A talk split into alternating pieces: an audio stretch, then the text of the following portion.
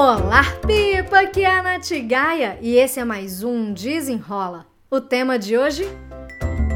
Meta Pessoal 2022.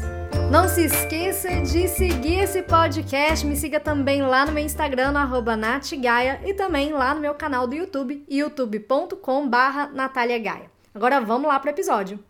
Começando o ano com o pé direito, a gente já fez a nossa retrospectiva de 2021 na semana passada e hoje a gente começa o ano definindo uma meta pessoal.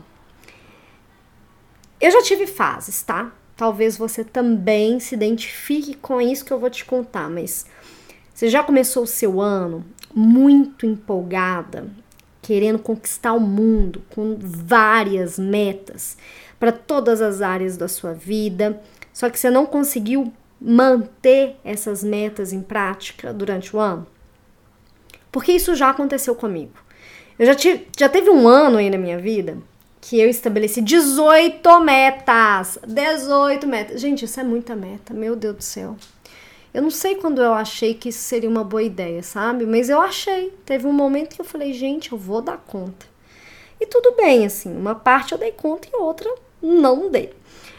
Mas o que que depois desse, desse meu aprendizado na prática, de estabelecer 500 mil metas, eu vi que o mais legal e o mais produtivo é a gente definir uma meta só. Eu sei que falar em estabelecer uma meta só para o ano fica pouco, né? A gente quer mais, a gente é ambicioso, a gente quer várias metas. Mas eu vou te explicar o que que a gente vai fazer. A gente pode estabelecer uma meta para nossa vida pessoal e uma meta para nossa vida profissional. Assim a gente tem duas metas. Se você quiser pegar essa meta pessoal e transformar numa meta financeira, ou mesmo, deixa eu te contar aqui o que, que você pode fazer, tá? Mas o ideal é a gente não pirar e estabelecer 500 milhões de metas. Isso não é uma boa, uma boa jogada, tá? Mas vamos, vamos começar pela roda da vida. A roda da vida é uma roda onde a gente consegue ver ali é, quatro grandes áreas da nossa vida e 12 sub-áreas. Dentro da primeira área, a gente tem a nossa vida pessoal. Aqui dentro do vida pessoal, a gente tem saúde e disposição, equilíbrio emocional e desenvolvimento intelectual. Depois a gente vem para uma outra grande área que é de profissional, profissional e propósito. Dentro de profissional e propósito, a gente tem realização, realização e propósito, recursos financeiros e contribuição social. Essa é a segunda grande área da nossa vida. Depois a gente tem ainda uma terceira grande área que cuida dos nossos relacionamentos. E aqui de relacionamentos a gente pode falar de relacionamento social, relacionamento amoroso, e relacionamento familiar. E por último, mas não menos importante, a gente tem o pilar da nossa qualidade de vida. O que, que cabe dentro de qualidade de vida? Cabe criatividade, hobbies e diversão como um item, plenitude e felicidade e espiritualidade. Beleza. Eu já tive uma época, né, igual eu falando, que eu defini uma meta para cada uma dessas áreas. Mas isso é coisa demais para a gente manter e sustentar ao longo do ano, sabe? Então eu defini, você pode colocar quatro metas, entendendo que é uma para vida pessoal, outra para profissional, outra para relacionamentos e outra para qualidade de vida. Ótimo. Aí eu acho que tá assim, quatro metas, mais do que suficiente. O ideal é a gente trabalhar com menos metas ainda, tá? Por isso que eu falei aqui da gente primeiro trabalhar uma meta pessoal e depois a gente trabalhar uma meta que seja profissional, que vou deixar isso, a meta profissional, para um outro episódio do podcast. Então, primeiro, vamos pensar na nossa vida pessoal. A gente escolhe uma área. Então, aqui eu fui falando de saúde, falei de equilíbrio emocional, falei de desenvolvimento intelectual, também fui falando de relacionamentos e também de qualidade de vida. Desses itens, qual para você seria o mais importante para você desenvolver em 2022? Será que é a sua saúde? Ou será que é o seu desenvolvimento intelectual? Será que são seus relacionamentos? Será que é você ter mais qualidade de vida para você evitar aí um burnout? Muito bem. Defina a área. Então eu vou colocar aqui um exemplo de saúde, tá? Então vai ser o exemplo aí de saúde. Qual que vai ser essa meta? É uma meta de uma conquista, por exemplo, perder X quilos, ou é uma meta de hábito, me exercitar regularmente? Porque para isso, as metas a gente precisa escrever de formas diferentes. Quando é uma meta de conquista, a gente vai usar o modelo SMARTER. O que é o modelo SMARTER de definição de meta? É uma meta que é específica, ela é mensurável, ela é atingível, ela é relevante, ela tem um prazo.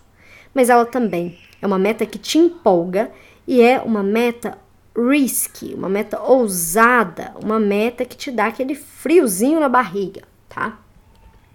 Aí para a gente pode pensar nisso para uma meta de conquista. Se for uma meta de hábitos, ela, a, a escrita dela ela fica um pouco diferente, porque o hábito não vai ter um prazo final, né? Então, ah, eu quero eu quero ler, né? Quero ler mais. Ler mais não é meta, mas eu quero ler 12 livros até 31 de dezembro de 2022, isso aí é uma meta de conquista. Agora, se a gente quer essa mesma meta e transforma ela numa meta de hábito, seria: eu quero ler 15 minutos todos os dias a partir do dia 1 de janeiro até o dia 31 de dezembro. E o hábito é esse, ler 15 minutos por dia todos os dias, tá? Então você coloca uma data de início, você pode colocar a data final, mas se é um hábito, você não precisa colocar a data final, mas a data de início é importante. Colocar essa, essa ideia do que, que você quer, se é uma conquista ou se é um hábito, isso aí vai interferir na definição da sua meta pessoal. Você definir então a área, define se é uma meta de hábito ou uma meta de conquista e então escreva a sua meta, deixa ela visível para você só que a meta, quando ela é uma meta é, bem escrita, ela é mensurável. Você tem que conseguir medir se você está chegando no resultado final ou se não está chegando no resultado final. Seja ela como um hábito de eu estou lendo igual eu gostaria de ler diariamente, 15 minutos. Ah, não, não estou lendo. O que está me atrapalhando? E aí você vai ao longo do ano ajustando isso. Da mesma forma, da meta de conquista, eu quero ler 12 livros então você tem que uma forma de acompanhar. Se chegar no meio do ano se não estiver lendo nada, fica mais difícil. Por isso eu não gosto muito dessa, principalmente de leitura, é, dessa meta de ler um número X de livros no ano. Porque isso não leva a pessoa a ter a consistência. O que vai levar ela a ter consistência é fazer um pouquinho todo dia.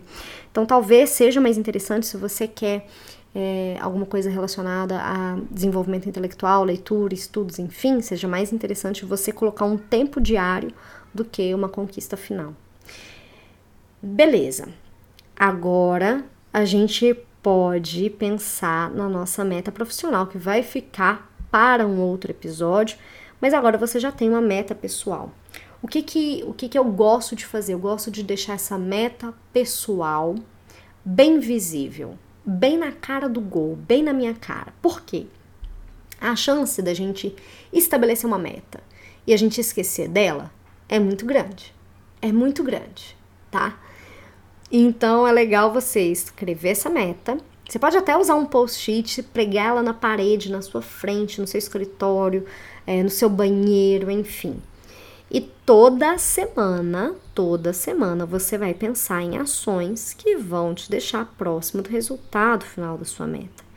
Mesmo se, que seja uma meta ali de hábito, você vai pensar, poxa, eu estou fazendo aqui ações semanais que estão me levando para próximo dessa, desse meu hábito, dessa minha realização? Se sim, bem. Se não, o que, que pode fazer para reajustar?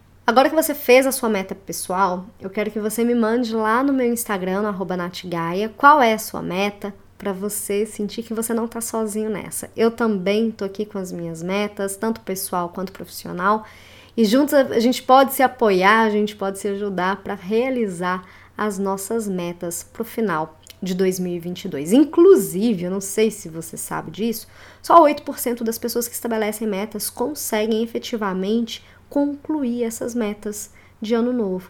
Isso porque muitas pessoas vão deixando de lado, começam muito empolgadas, mas vão deixando de lado porque elas imaginam que elas têm que ter esse esforço hercúleo, né, um esforço extraordinário é, logo agora no começo, mas esquece que é uma maratona, né? Um ano são 365 dias, é um processo. Então vem comigo aqui num passinho de cada vez para você conseguir sustentar e realizar é, essa sua meta até o final. Se você ainda não segue esse podcast, siga esse podcast. Toda segunda-feira, meio-dia, tem episódio quentinho para você no ar.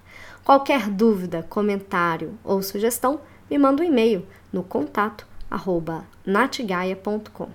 Eu espero que você tenha gostado e até o próximo. Desenrola!